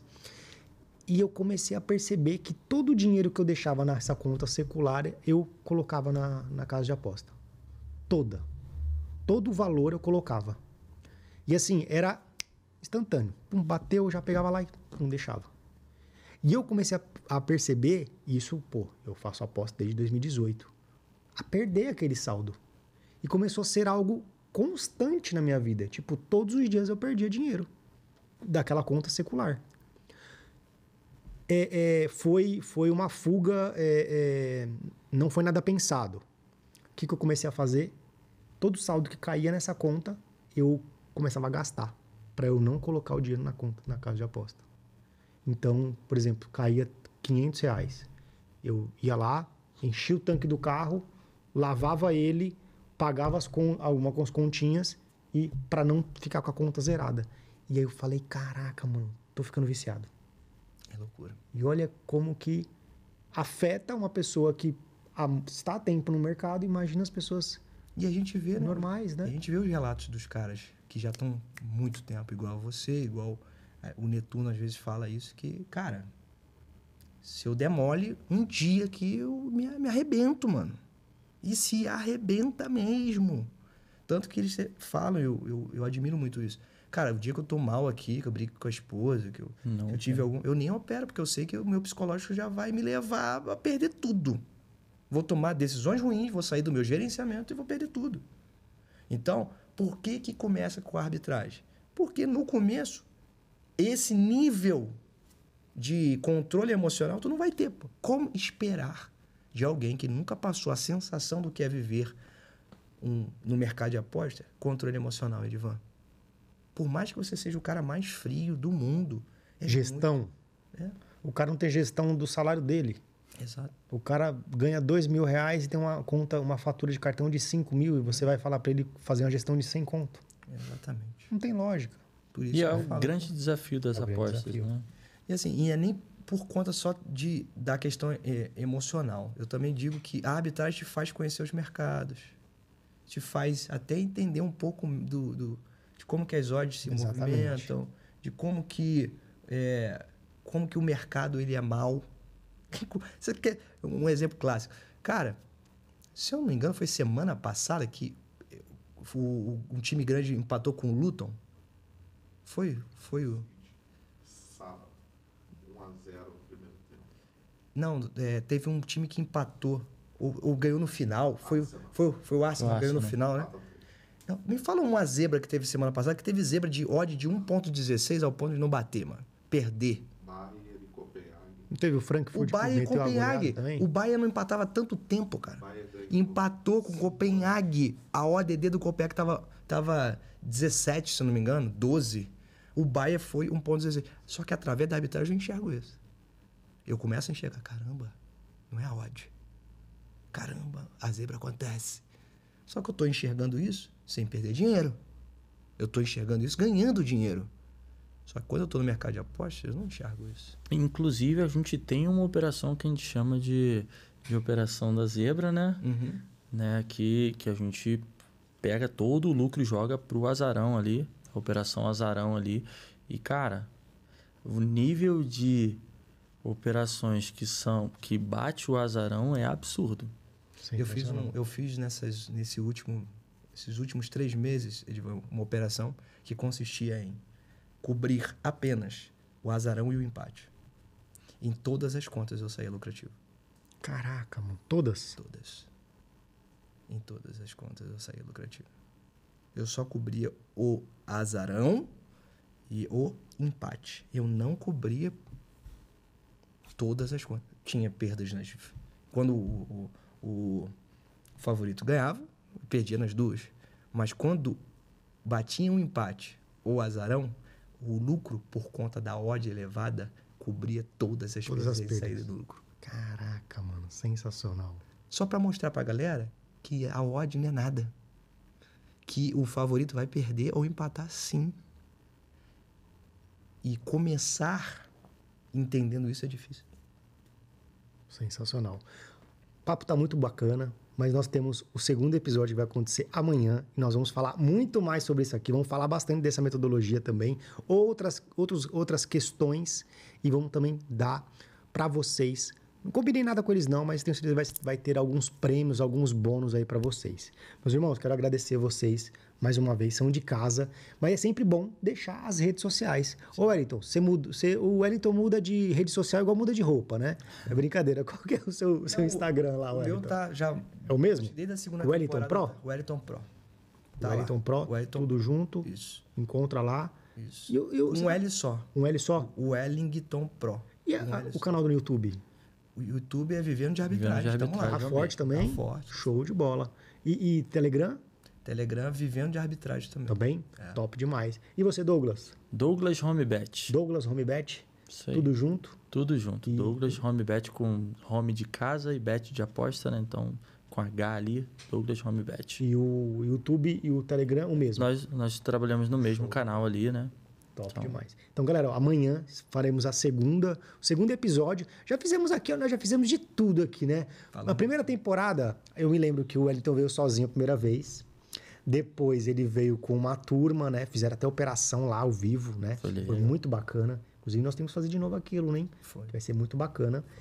Depois, o Wellington, já aqui nesse estúdio, vieram é, duas, três, Só uma vez foi três vezes seguida, depois teve mais duas. Já foi em cinco, aí já são sete. Oito com hoje, amanhã. no- É o quê? O André Santos, é verdade. Teve bastante. Então, assim, o cara é de casa já. Daqui a pouco nós vamos mudar o show, é, o show de bola para Home Bet Podcast. Meus irmãos, quero agradecer mais uma vez. Amanhã estaremos juntos para falar sobre o Homecast. Tem muita dúvida. Tem um conteúdo muito bacana que eu deixei pro segundo dia pra galera ficar- acompanhar a gente. Então acompanhe, que vai ser um conteúdo top, beleza? Galera, é isso então. Tamo juntão e até o próximo Show de Bola Podcast. Tamo junto.